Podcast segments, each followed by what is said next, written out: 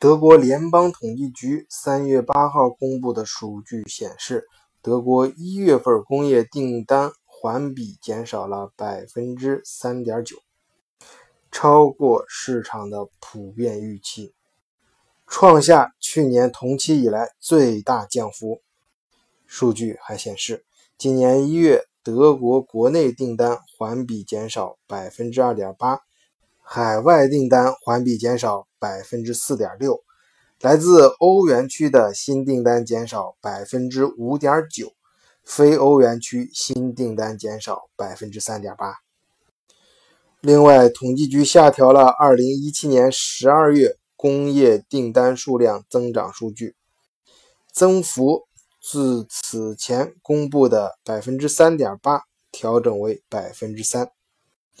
德国经济和能源部当天表示，一月份订单环比降幅超越预期，但整体向上发展的势头不变。该部门表示，多个国际信心指数显示，全球经济继续增长，德国工业发展也将保持积极发展的势头。